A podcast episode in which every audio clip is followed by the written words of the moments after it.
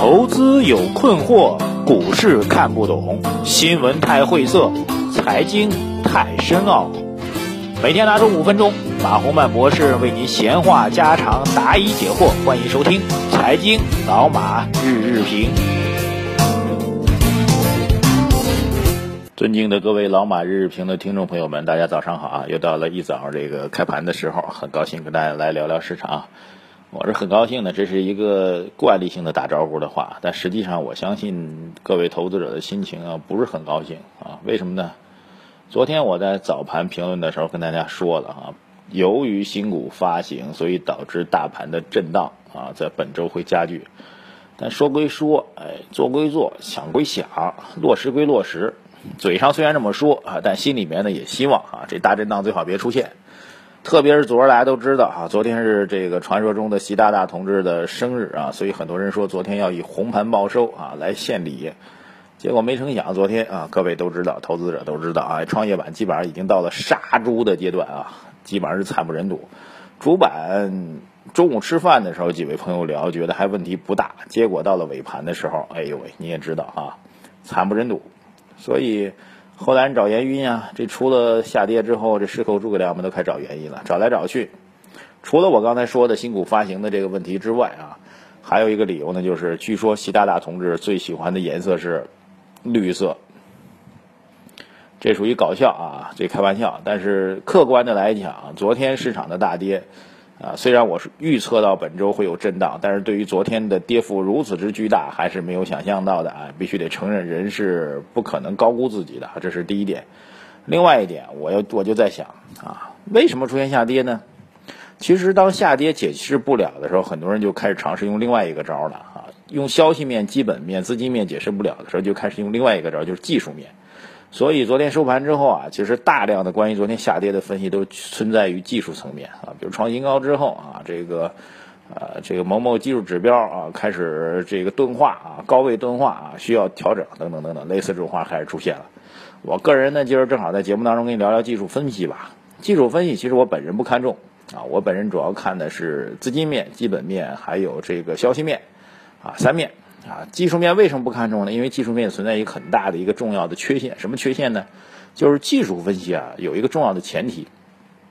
这个前提就是历史上发生过的事情，在此时此刻，在未来仍将会发生。啊，所谓技术分析就是根据之前的市场的表现的一些惯例，总结出来的规律性的东西，然后当当年那个大涨或者大跌或当年那拐点出现的时候，一些数据的变化出现了。我就赶紧着，哎，认为后面的又会出现啊，之前发生过的大涨大跌啊，或者是转折点，哎，这就是这所谓的技术分析。所以它重要的一个前提，您得认为历史是可以重复，而且必须得重复的。但实际上呢，啊，问题来了啊，这个主板市场，我觉得用技术分析可能还是有一定的参照意义。但是回到昨天这个真正暴跌当中的漩涡点，创业板，那实在是意义不大。创业板出来之后才多长时间呢？而且这波的牛市在创业板历史当中是没有的，从一千四百多点啊，我指创业板指啊启动，一直到现在杀到四千多点啊，这过程在创业板历史当中是从来没有出现过的。所以您用技术指标，遵从历史的技术指标来看创业板啊，然后有人说这个昨天的大阴线之后啊，创业板已经形成双头了啊，等等等等啊，双头是一个大 M 头嘛，对，这个做过技术分析的人都知道啊。很可怕的一件事情，但实际上呢，这事儿不靠谱，因为创业板的历史压根儿没形成，没有人知道创业板的市场之前的历史是什么样的，也没有人敢保证之前创业板的历史会在未来的市场交易当中去重写，所以它成为一个很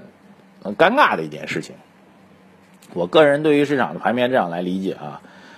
昨天的大跌有点超乎预料，所以今天各位啊，或者今天和明天吧，两天我觉得比较重要。如果今天和明天市场能够保持相对的不破位啊，所谓相对的不破位，就是不会出现连续的大阴线的快速的杀跌啊，把技术形态、整个的均线系统全部都击穿。哎，咱也是技术派啊，那这样的话，市场还是有机会的，能够保持一种温和的调整，慢慢的开始寻找阶段性的底部，市场还是有机会。如果出现快速杀跌的话啊，达到了您这个止损的位置的时候，我建议您还是考虑在技术上。既然就是聊技术啊，虽然技术不靠谱，但是在技术上有一点是非常有用的，那就是止损啊。如果您破了你所设定的，比如均线系统，您设定的这个止损的位置，坚决止损，这是能够活着在股市当中永远活一百年的最重要的一个方法。所以，如果这个系统您还能够啊觉得这个支撑系统啊止损的系统还能够保住的话，那您就继续持仓。但如果止损的位置达到的话，建议您还是短期应该考虑到一个止损退场。纯技术分析供您参考啊，技术这事儿不靠谱，只是心理上首先有一点技术上的要求，是为了我们长期能够活下来。感谢收听今天的老马日日评，明天再见哦。